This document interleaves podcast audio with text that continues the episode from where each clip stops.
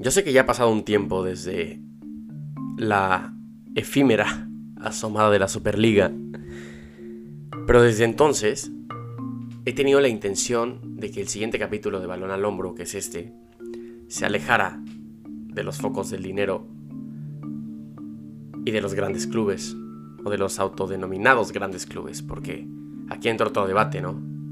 ¿Qué significa ser grande? Pero bueno, ese no es el motivo de, de este podcast.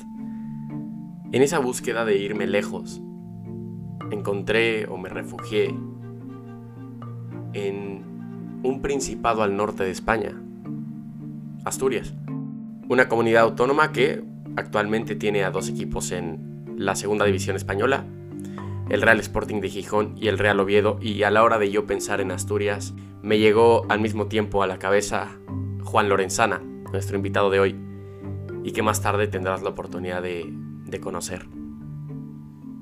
Pero volviendo un poco a Asturias, esta región de origen celta, y que aparte tiene una historia y una cultura riquísima, riquísima como su sidra, que es eh, una bebida alcohólica fabricada con el jugo fermentado de manzana o de pera. Es parte de la cultura y de la gastronomía asturiana por excelencia y ojo que en esa región, en solamente 2020 se produjeron 60 millones de litros para repartirse alrededor del mundo. Es una bebida que nunca se refrigera. Casi como Lorenzana, periodista español que actualmente trabaja en TUDN, siendo parte de la dupla junto a Daniel Chanona de la corresponsalía de dicha cadena en el continente europeo pero que digo que casi no se refrigera porque, a la par de su privilegiada memoria y conocimiento, es una persona que va adelante con pasión y que desde sus palabras, a pesar de ser periodista, se niega a dejar de ver el fútbol y la vida con los ojos de un hincha.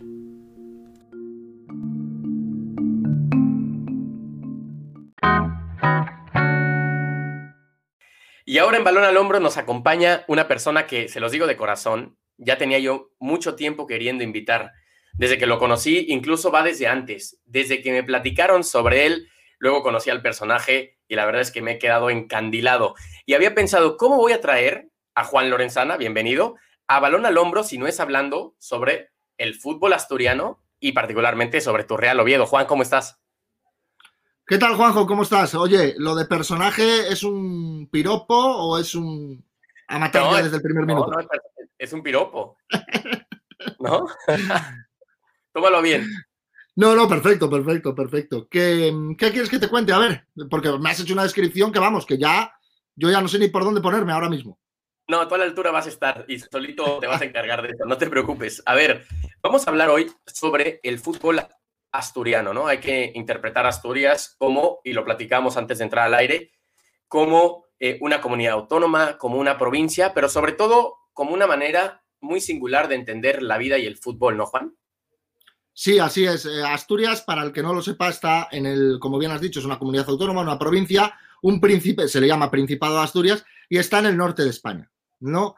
La afición en el norte de España es muy parecida a la del sur cuando identificamos Sevilla y Betis, que son dos clubes que se pueden asemejar mucho, ¿no? Eh, o, conocer mucho en el resto del mundo, ¿no? Eh, la afición del norte de España es generalmente tipo esas dos aficiones, ¿no? Tanto en Galicia Deportivo de La Coruña, que tú lo conoces bien, Celta de Vigo, Real Social Athletic Club de Bilbao, Racing de Santander eh, y Real Oviedo y Real Sporting de Gijón, por ejemplo, los dos equipos más importantes de Asturias, no, no escapan de eso, ¿no? Dos aficiones fieles eh, el fútbol de manera sentimental, ¿no? Eh, toda la gente que va al Molinón, toda la gente que va al Tartiere, somos una familia y al final eso es lo que nos identifica, ¿no? Como, no como diferentes, sino como una manera de, sentir este deporte tan maravilloso que nos hace, en el caso de mis equipos, por ejemplo, el Real Oviedo, que nos hace sufrir muchísimo, ¿no?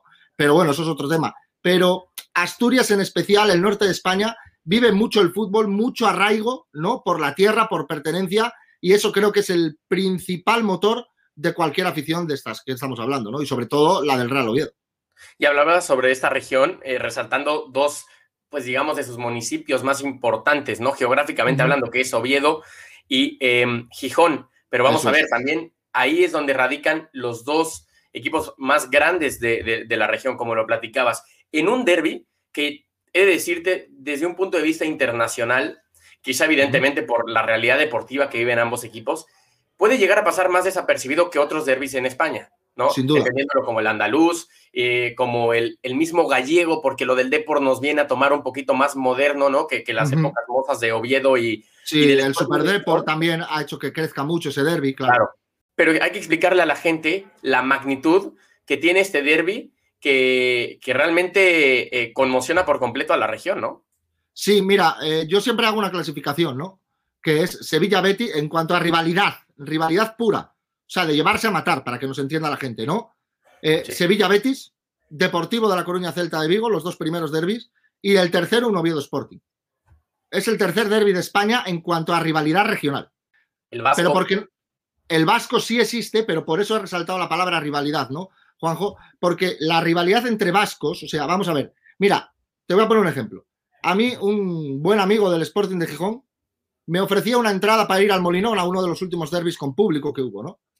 Y demás. Me ofreció una entrada y me dice, oye, ¿te quieres venir al Molinón y tal? Y yo digo, yo encantado, digo, pero yo no me voy a, a privar de ir al Molinón con la camiseta del Oviedo, ¿no? Porque voy a ver un partido de fútbol para animar a mi equipo. Y digo, y si me siento contigo en tribuna, nos van a matar. Igual que pasaría en Oviedo si tú vienes con la camiseta del Sporting, ¿no? Lamentablemente, eso es así. O sea, no puedes, no, uno del Oviedo no puede ir al Molinón con la camiseta azul y uno del, del Sporting no puede ir a Oviedo con la camiseta rojiblanca. Y menos infiltrarse entre los hinchas locales. ¿No? Entonces, ¿qué pasa? ¿Por qué lo comparo con el Derby Vasco y por qué lo separo? Porque el Athletic Club Real Sociedad Juanjo uh -huh. es eh, van novios, novias, familias enteras no, de uno y otro equipo al campo y no pasa absolutamente nada. O sea, van en hermandad, a pesar de la máxima rivalidad que hay entre esos dos clubes. ¿No? Entonces, ese derby, quitando luego situaciones convulsas como siempre hay con los ultras, ¿no? Ese derby es de mu muchísimo mayor respeto entre aficiones, ¿no? Y reconocimiento al rival que un Oviedo Sporting, que es el que gane, tiene medio año para vacilar al vecino, ¿no? Y al final es lo que pasa en el Sevilla Betis, un poquito menos porque es de menos dimensión, pero nada, tremendo, tremendo. Tremendo. Si el Oviedo gana al Sporting, le hemos ganado dos derbis esta temporada. Los dos. 1-0 y 1-0. Para casa. El Sporting, si no sube a primera división, que está ahí metido en la lucha por los playoffs, están muy contentos. Si no sube a primera división, la temporada es del Oviedo. Es que, es que al final se reduce a eso, ¿no? A ver, la casa de ambos, el estadio Carlos Tartier, entiendo que ha habido de pronto eh, un lavado de cara en ese estadio, es la casa del, uh -huh. del Real Oviedo, mientras que el Molinón. También ha tenido un lavado de cara. También, tan claro, sí. y la verdad es que tú has tenido la oportunidad de ir hace no mucho tiempo, yo recuerdo una pieza que hicieron por trabajo ahí en tu DN, y, pero e, es el estadio, Juan, más antiguo, luego esta, esta palabra no gusta mucho, pero más longevo en el fútbol profesional español. En primera Ajá. división sería el, el Estadio Mestalla. Eh, eh, esto nada más para dar contexto un poco a dónde juega cada uno de, de, de, los equipos. Nos has hablado sobre cómo se vibra el fútbol en Asturias y sobre eh, la rivalidad de ambos equipos, pero cuando tenemos que empezar igual y te agarro desde una posición un poquito orientada hacia, hacia tu pasión, pero cuando tenemos uh -huh. que, que, empezar a identificar diferencias entre la cultura de club del Sporting de Gijón y de la del Real Oviedo, ¿por dónde empezamos? Son casi idénticos. O sea, es que son casi idénticos. Más allá de que el Real Oviedo, por ser la capital, tiene fama, ¿no? De ser el equipo de los pijos, ¿no? De, lo que, de los fresas. Okay, ¿no? por decirlo de alguna manera. Y el Sporting de Gijón tiene fama de ser, eh, Gijón es una ciudad que está rodeada de toda la cuenca minera, ¿no? De todos los trabajos en las minas. Entonces la mayoría de gente que vive en Gijón, que vivía sobre todo en, eh, en tiempos anteriores, era gente relacionada con la cuenca minera, ¿no? Con lo cual es otra manera de ser, es otra manera de, de estar, ¿no? Las aficiones son diferentes, pero a la vez muy parecidas, porque el sentimiento es el mismo. El de Gijón es de Gijón y le jode que Oviedo sea capital. Y el de Oviedo es del Oviedo y le jode que Gijón tenga playa, porque Oviedo no tiene playa. Entonces, claro, eh, la rivalidad es permanente y son dos equipos prácticamente similares. Yo si tuviera que poner alguna diferencia de lo que yo he vivido, uh -huh. ¿no? De lo que yo he vivido, es que yo recuerdo cuando el Sporting lo pasaba mal en segunda división, ¿no? Bajó haciendo una de las peores temporadas en la historia de la primera división y lo pasó mal durante muchos años y yo recuerdo que el Molinón se vació. Se vació por completo, por completo. O sea, había 6.000 personas, 7.000, ahora ves 20.000 en cualquier partido de segunda división. Y antes había 6.000, 7.000 personas y digo, ¿qué pasa con la afición del Sporting? Si la afición del Sporting no es así, la afición del Sporting es fiel a su equipo igual que la, que la del Real Oviedo, ¿no? Y se vació. Entonces yo creo que eh, por momentos la afición del Sporting desconecta más que lo que desconectó el Oviedo. Yo me hubiera gustado ver, creo que hubieran estado a la altura, sinceramente, pero me hubiera gustado ver si el Sporting pasa lo que nosotros hemos pasado en segunda B y tercera durante 12 años, cuánta gente hubiera quedado en ese momento, ¿no? Esa es mi duda. Pero creo que hubieran estado a la altura, porque como te digo, son dos equipos siempre en primera y segunda división, ¿no? 38 eh, temporadas el Real Oviedo, no sé cuántas tiene el Sporting, creo que tiene alguna más ahora, eh, no recuerdo, no, no, tengo el dato, pero vamos, em, al mismo nivel casi siempre, ¿no? Zona media, media baja, el año que el Sporting queda segundo, el Oviedo queda tercero, ¿no? Es decir, muy parecido de nivel, con lo cual prácticamente similares, pero obviamente eh, hay que barrer para casa. Y que como dices, ¿no? A lo largo de su historia se han encontrado incluso eh, muchas veces en la misma categoría. También, eh, es decir, es una rivalidad que no solamente se traslada antecedentes o anécdotas de partidos de primera división, ¿no? Han de haber partidos de segunda división. Em, que dicho sea de paso, el, Real Oviedo ha sido cinco veces campeón de segunda división, tú me corregirás.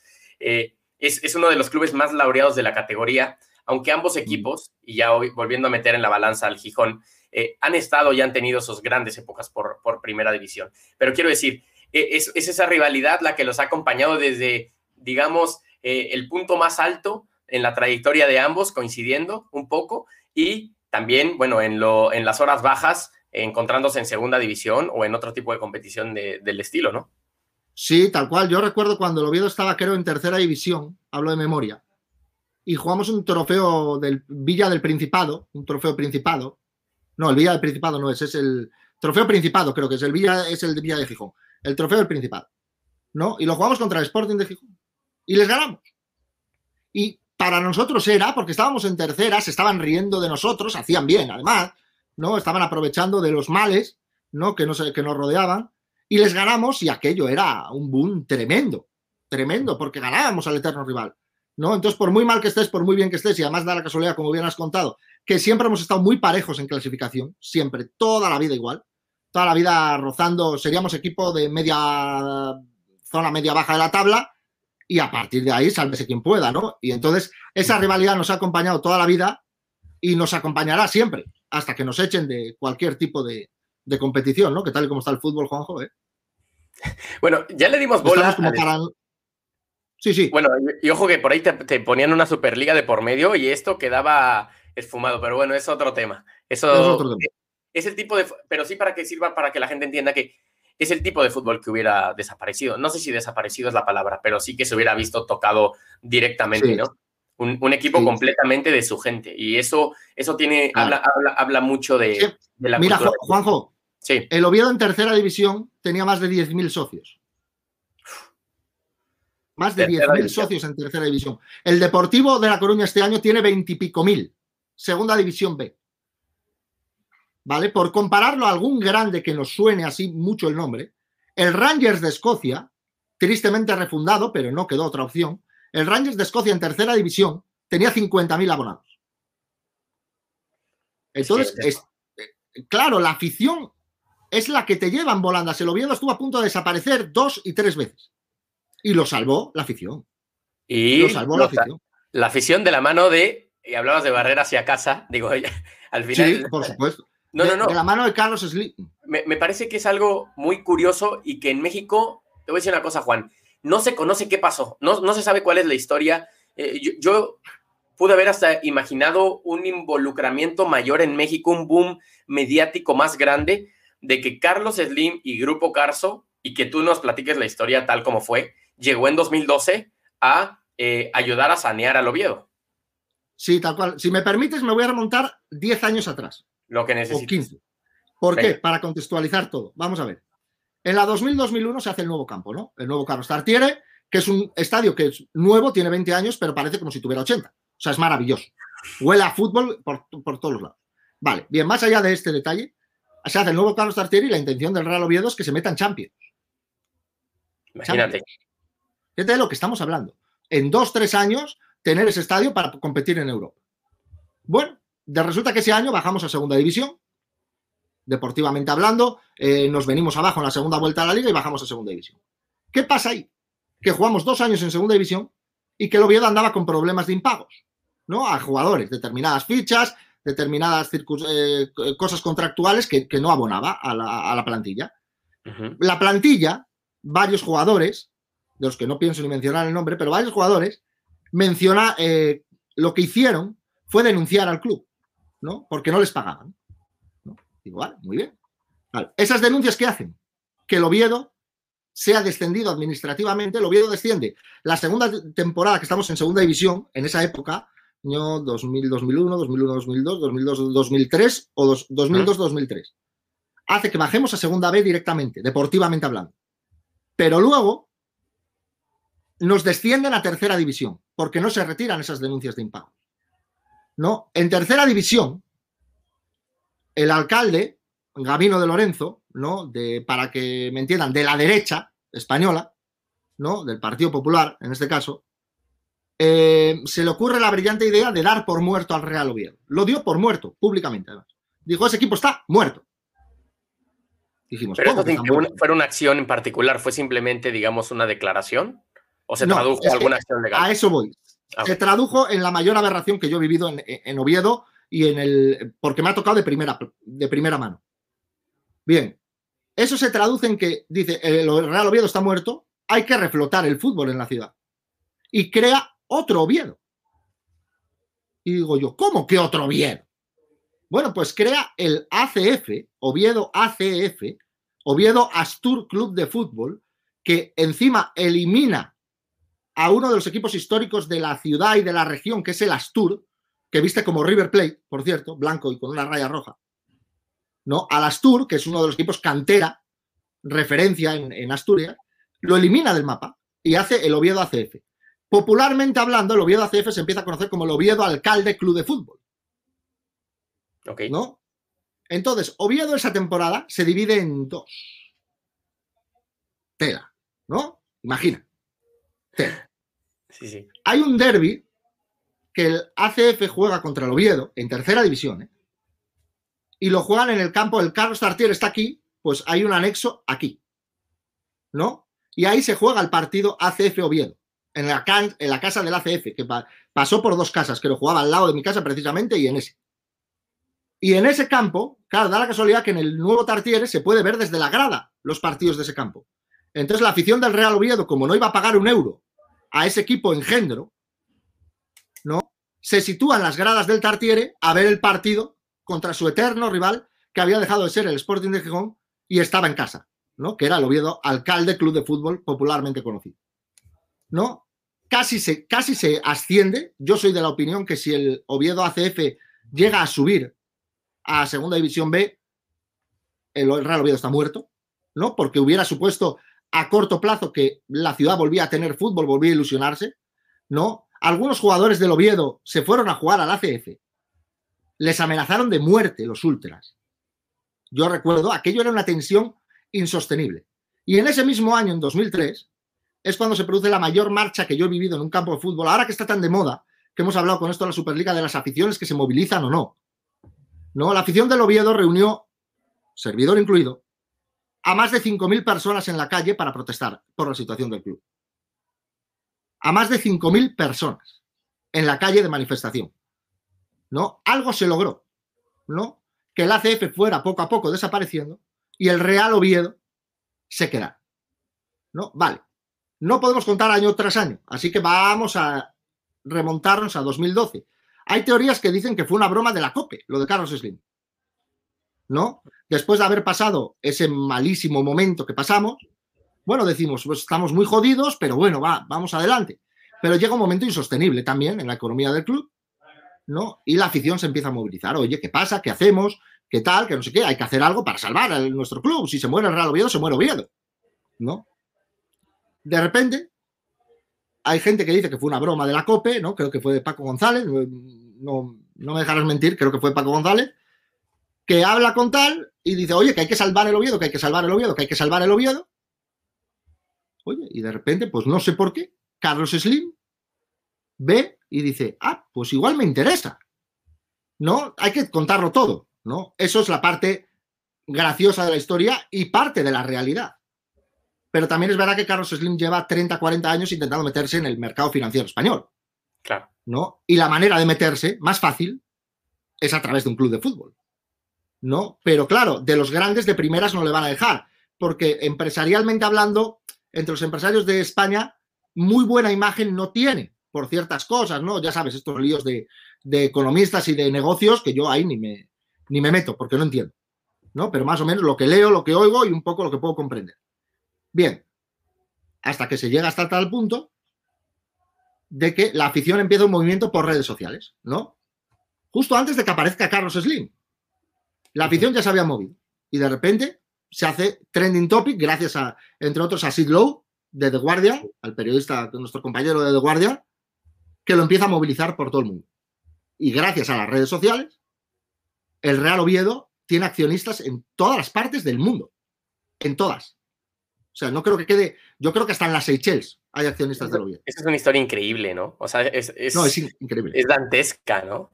Eh, el, cómo se, se, gestó todo este movimiento a, pues no inicios, pero en el año 2012, 2013, la década pasada.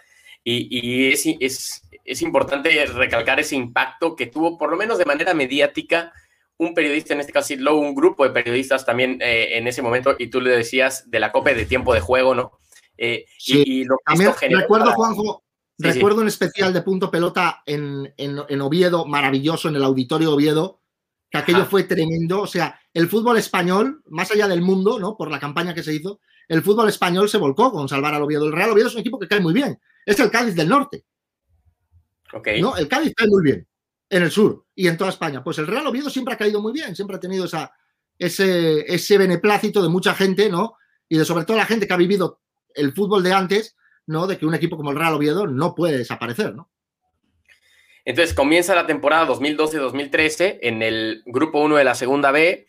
en esa época hay que recordar que el Real Oviedo puso en marcha una ampliación de capital, ¿no? Eh, y luego viene pues esta nueva, para brincar un poco de, pasos, viene esta nueva época eh, de la mano del Grupo Carso. Nueve años después, ¿qué te parece que ha hecho bien y que no ha hecho tan bien esta entidad que se ha encargado de gestionar el club? Yo lo más importante es que saneó el club. Lo más importante es que lo saneó y lo dejó equilibrado, económicamente hablando. A partir de ahí, gracias por todo y, y ya está, no van a gastar más del dinero que, tienen en jugadores. No va a ser como yo llegué a leer en su momento que iba a ser un Manchester City esto. No, no va a ser un Manchester City. Ha quedado comprobado, ¿no? Y, nada, fue, llegaron en el momento adecuado, hicieron lo que tenían que hacer y ahora estamos felizmente en segunda división, deseando pelear por el ascenso a primera, pero felizmente en segunda división. Pero déjame decirte, Juanjo, que en aquella época cuando la afición tal, y luego llega Carlos Slim, que es con lo de la Copa y todo esto, la afición recauda entre exjugadores, pilotos de Fórmula 1, como Fernando Alonso, por ejemplo, que es del Oviedo y tal, y demás, recauda más de un millón de euros. Una afición. O sea, se dice pronto. O sea, dice, yo soy accionista del Real Oviedo. O sea, todo el mundo, el que le pregunta, es accionista del Real Oviedo. Y dices, ¿cómo puede ser que una afición recaude un millón y pico de euros? Y a partir de ahí se necesitaban, creo que era cerca de cuatro, y Carlos Slim puso el resto para no desaparecer en ese momento, ¿no? y de ahí salvar la temporada, llegar al final y luego ya había, ahí ya se encarga Carlos Slim y el resto, y con posteriores ampliaciones de capital de, ir sustentando económicamente esto. Pero ahora mismo, vamos, impecable. Llegaron a salvar el club y a mí me permiten seguir teniendo un poquito de ilusión. Que no es poco, ¿no? Oh, y más cuando te ese baldazo y es imposible no remitirnos a lo que se... Estamos grabando este episodio cuando la semana previa se, maraba, se malavarió todo el tema de la Superliga y, creo que es un golpe de realidad para comprender o valorar lo que se tiene, ¿no? Siempre se busca más, esto hablando de en un lenguaje estrictamente deportivo, pero el simple hecho, como dices tú, el legado máximo de Grupo Carso, de Carlos Slim con respecto al Real Oviedo es mantener vivo el sentimiento y la pasión de una afición que se pudo haber quedado sin equipo, ¿no? A partir de eso, luego vino un envión eh, anímico, económico y un poco de todo. Y en 2015, como ya lo platicábamos, ascienden a segunda división y ya son seis temporadas en segunda división, ¿no? Mira, el, yo he dicho que tengo los dos días más felices de mi vida. Ajá. Son el día que ganamos el Mundial. 2010. Sí, sí y el 31 de mayo de 2015, que es el día que asciende el Real Oviedo en Cádiz. Yo lloraba como una magdalena, como una magdalena, lloraba, lloraba. Metió el gol el Oviedo, creo que fue en el minuto 5 o 6 de la, de la segunda parte, David Fernández. Y cuando metió el gol, yo celebré, estaba en Oviedo viéndolo, porque además no fui a Cádiz, estuve a punto de ir a Cádiz y no fui. Fui al partido de ir a Oviedo y me fui a ver el segundo partido a Oviedo a las pantallas gigantes, ¿no? De, la, de las calles y mete el gol el Oviedo, ¡Oh, tal, no sé qué, no sé cuánto, tal. Imagínate, como loco. Y de repente me vengo abajo, me echo a llorar, a llorar, y toda la segunda parte yo no levanto la cabeza. Yo no levanto la cabeza. No veo nada. No veo más allá del... partido. No. Yo meto el gol el Oviedo y yo bajo la cabeza, después de la celebración, bajo la cabeza y llorando diciendo que se acabe ya, que se acabe ya, que estamos en segunda, que se acabe ya, por favor. No estaba preparado para un gol del Cádiz. Si marca el Cádiz y nos manda el partido a la prórroga, yo no salgo de allí. No salgo vivo. No, no salgo vivo. No mi, mi mente se preparó para el ascenso. Y cuando en ese momento, 12 años después de deambular por tercera división, por Olloniego, por todos los pueblos de Asturias, que hay que ver los campos de Asturias en qué condiciones están, sobre todo por la humedad y por la climatología, de deambular por la segunda división B, que es un pozo sin fondo, sobre todo económicamente hablando, y verte la oportunidad de subir otra vez al fútbol llamado profesional, a la categoría profesional de segunda división, y dices, hostia, pues, hostia, esto no puede ser. Bueno, me duró la llorera. Recuerdo que a falta de cinco minutos me viene una chica, pues debía estar ahí al lado viendo el partido, yo estaba con unos amigos, y, y me viene y me ofrece unos pañuelos, unos Kleenex, ¿no? Y dice, tranquilo, que ya se acaba. Y digo, ya, pero no ha acabado. ¿No? Ya, pero no ha acabado. Y cuando pita al final, yo sigo llorando, celebrando, llorando, no sabía ni lo que hacía ya. Me voy, nos vamos, en Oviedo se celebran los títulos en la Plaza de América, ¿no? Y en los últimos años, para los éxitos de ascensos, se ha considerado que se tiñan, se tiña el agua de azul, del azul este, del azul del Real Oviedo. Entonces, claro, está preciosa la ciudad. Imagínate, todo, todas las fuentes teñidas de este azul. Espectacular. ¿No? Y llegamos a la fuente, yo me tiro, comamos con todo, ¿no? Y de repente salgo así del agua y tal. Esto parece el Aquaman. No, no soy Aquaman, ¿eh? Pero salgo así del agua y tal. Y del agua azul, la parte azul, azul, ¿no? Exactamente. Salgo del agua, Juanjo, abro los ojos, veo toda la gente celebrando nunca había visto una cosa semejante. Y ahí entendí, en ese momento entendí, que estábamos en segunda división y que había pasado lo peor de la historia, había pasado. Que no volveríamos nunca al barro, ni a esas categorías en las que el Real Oviedo no, no debe estar. No debe estar nadie, ¿no? Pero el Real Oviedo, un club con esta historia, menos, ¿no? Y ahí me di cuenta. Y ahí me di cuenta. Me decía mi colega que me, que me acompañaba uno de ellos, me decía que, dice, yo no he visto llorar a nadie tanto en mi vida. Y digo, es que llevo 12 años sufriendo con esto. Llevo 12 años sufriendo. O sea, no, puede ser. Era salir de la cárcel y ver la libertad. O sea, decir, ah, por fin. es que me gusta mucho, me gusta mucho cómo, cómo lo ilustras, ¿no? Eh, eh, ahora mismo parece que pusiste play a una eh, captura que tenías en una foto, yo le llamo, ¿no? Cuando la memoria o, en la vida te detienes y tomas una foto, ¿no? A nivel mental y es algo que te va a quedar para, toda la vida y eso creo que no solamente te genera mucha satisfacción, sino eh, que a la hora de que lo cuentas eh, transmite muchísimo. Dices, ahora estamos felices, retomando unas palabras que decías hace unos minutos y me llaman la atención, ¿no? ahora estamos felices de la vida peleando por, por la permanencia o estando en segunda división, ¿no? O sea, no pides tú jugar una Champions League, no pides tú jugar una Europa League, estar en primera división, para que se le siga dando cuerda o vida, mejor dicho, a ese sentimiento, ¿no? Hombre, hombre, ojalá. Ojalá juguemos la Champions, ojalá juguemos la Europa League y ojalá subamos a primera, ¿no? Pero lo que quiero decir es que yo desde que está en segunda división estoy muy tranquilo. Más allá de que el año pasado las pasamos canutas, ¿no? Que si no ganamos el derby, por cierto, otra vez que lo ganamos, si no ganamos el derby, nos vamos a pique otra vez y si se va a segunda vez otra vez, no vuelve. Eso ya te lo digo. Pero, pero nosotros estamos muy tranquilos. O sea, yo por lo menos vivo tranquilo. Vivo, veo los partidos del Oviedo, gana, pierde, empata, bueno, jugará mejor, peor, regular. Bueno, estamos en segunda división. Es que pasamos 12 años muy jodidos, Juan. Muy jodidos. Y actualmente... Yo siempre digo que el Real Oviedo, perdón, Juanjo, siempre digo que el Real Oviedo es el amor de mi vida.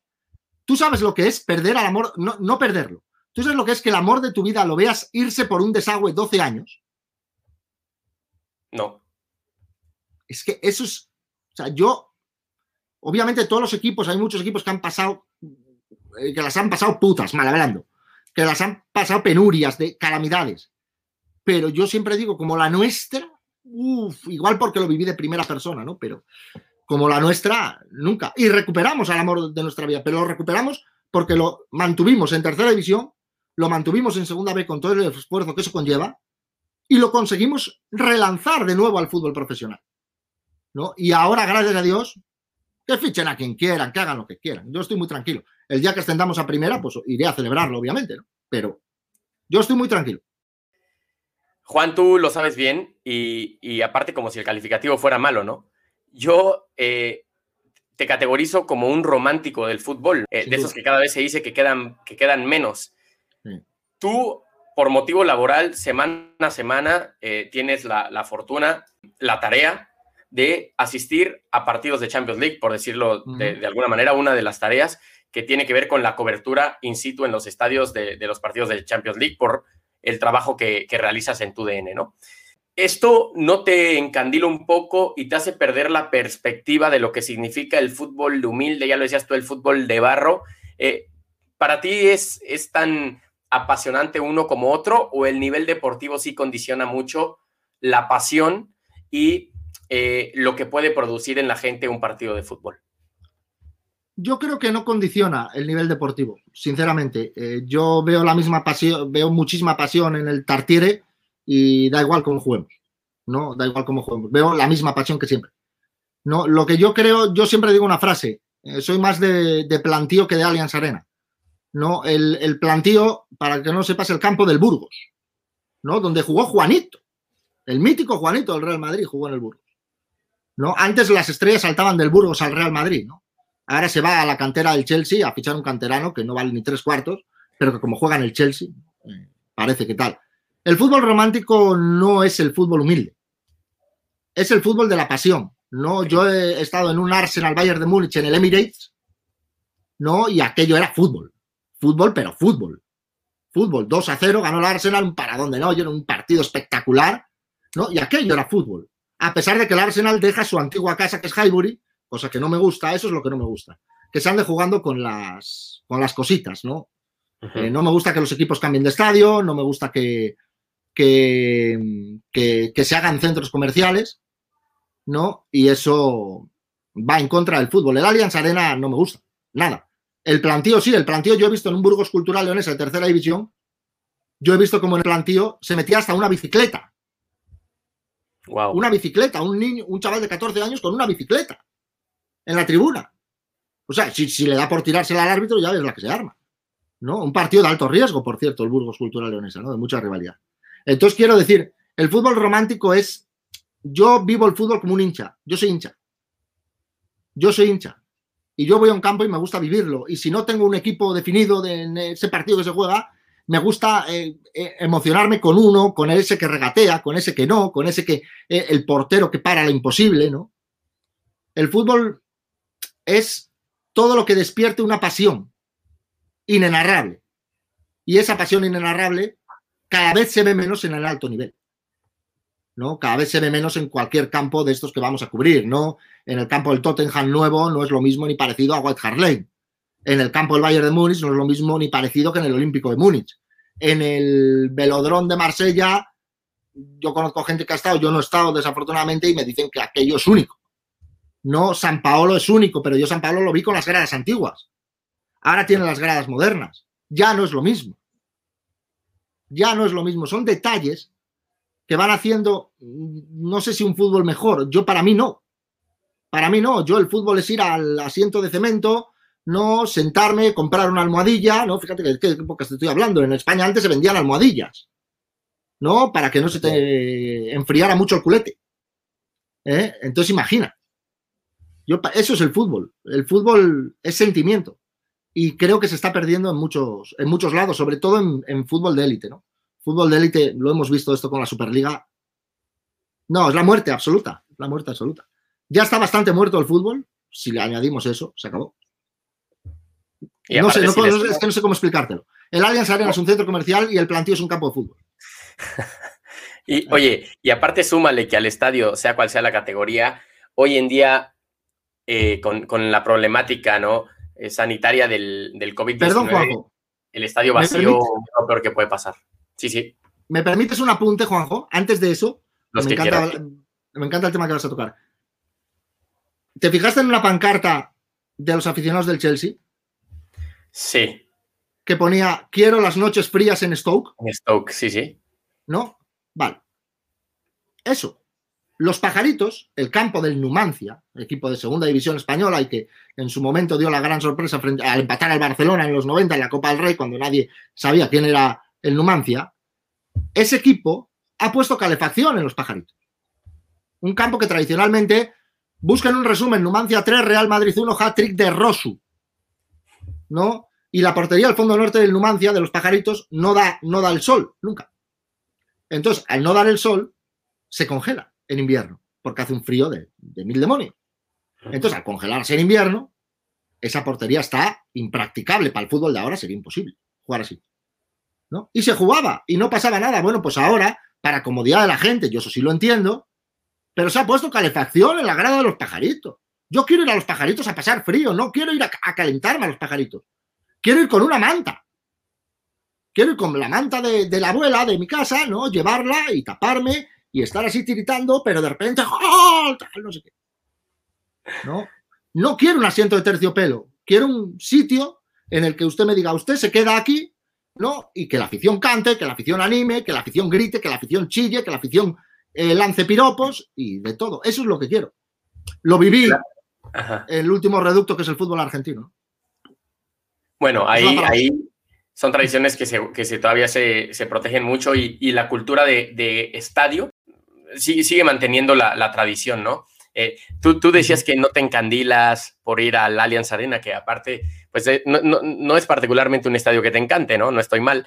Eh, pero a mí particularmente, y no es cebollazo en ningún sentido, me encandila escuchar tu, relato, de verdad que, yo me podría aventar el, tiempo que fuese necesario para seguir hablando de, fútbol. Al final del día, llámale Oviedo, llámale lo que sea, pero hablar con Juan Lorenzana muchas veces es hablar de fútbol y hablarlo con pasión. Solamente para redondear el comentario de los estadios vacíos, ahorita eh, busqué la frase de Galeano, no sé si la recuerdes, eh, que, tenía que ver con eso, ¿no? Vamos a ver lo que, lo que significa que hoy en día el fútbol no tenga gente en el estadio, igual y no lo alcanzamos a percibir por completo, pero es un, fenómeno que, nos deja de transmitir muchas emociones. Y ahora sí, cito a Galeano. ¿Ha entrado usted alguna vez a un estadio vacío? Haga la prueba. Párese en medio de la cancha y escuche.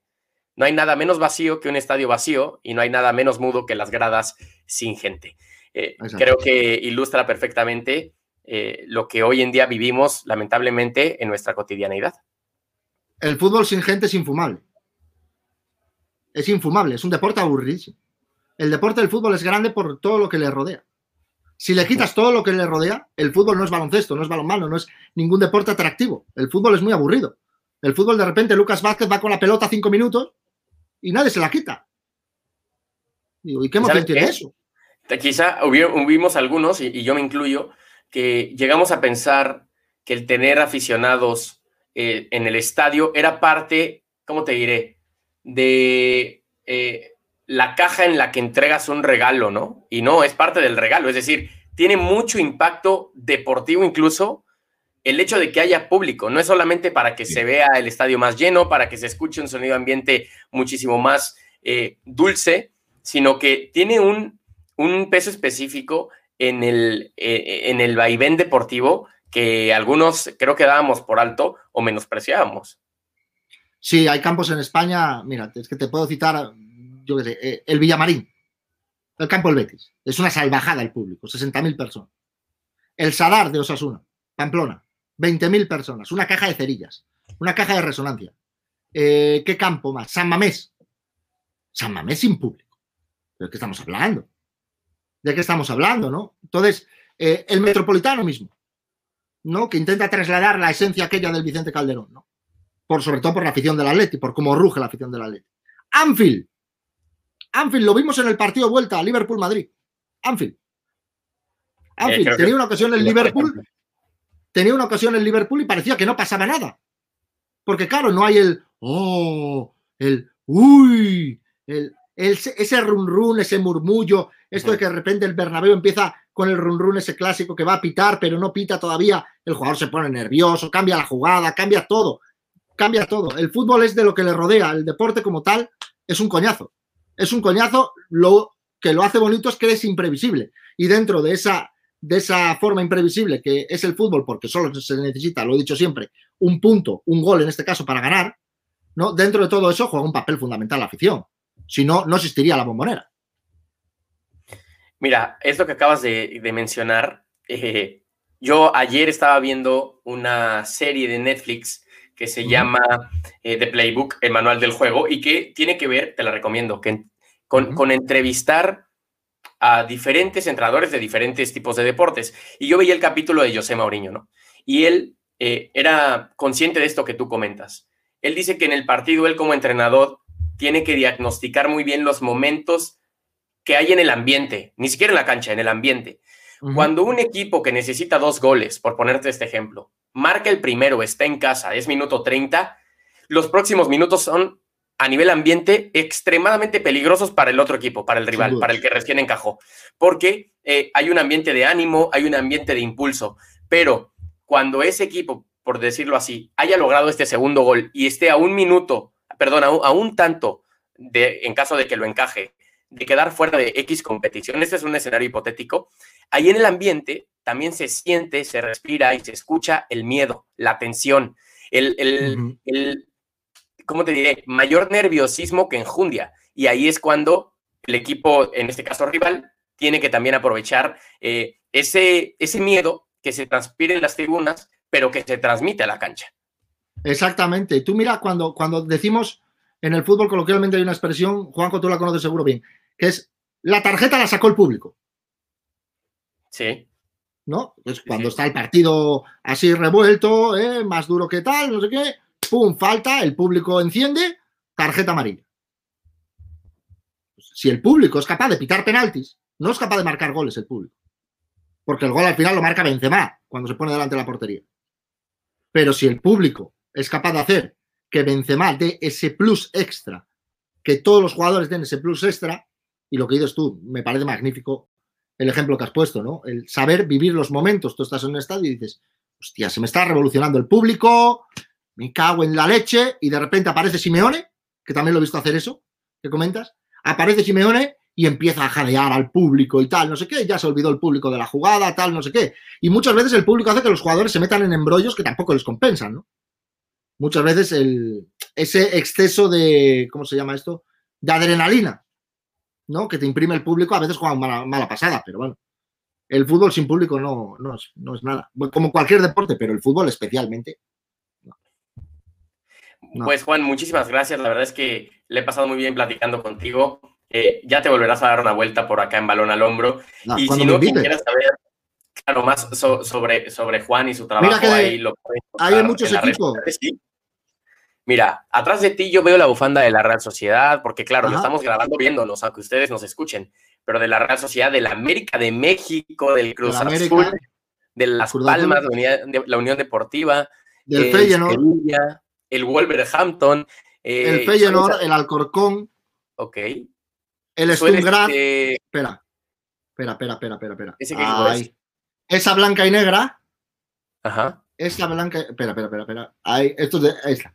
Esa blanca y negra es del Sturm Graz, el equipo que lleva por nombre, llevaba por nombre del estadio Arnold Schwarzenegger en Austria. Tómala. Tremendo. Pues y esa, esa verde y amarilla es del lado de Den Haag. Luego hay otra del Arca Gedinia, de Polonia. O sea, tienes un poco de, todo. Sí, un poco de todo. La del decano del fútbol español, la del Recreativo Huelva, que está ahí a mi. ¿eh? Ahí, esa. Esa de arriba. De todo. Y tengo más, ¿eh? Una enciclopedia del fútbol. Y también nos pueden escuchar juntos con el señorón Daniel Chanona en partido a partido, en otro podcast que, tenemos donde platicamos eh, pausadamente de, de, lo que vaya pasando en el fútbol europeo, de nuestras sensaciones y de algunas cosillas más. Juan, ha sido un placer, muchas gracias. Nada, muchas gracias a ti, Juanjo, un placer disfrutar de esta charla del Oviedo, del fútbol. Y nada, cuando quieras, aquí estamos, para lo que necesites. Te tomaré la palabra. Muchas gracias. Esto fue Balón al Hombro. Hasta la próxima.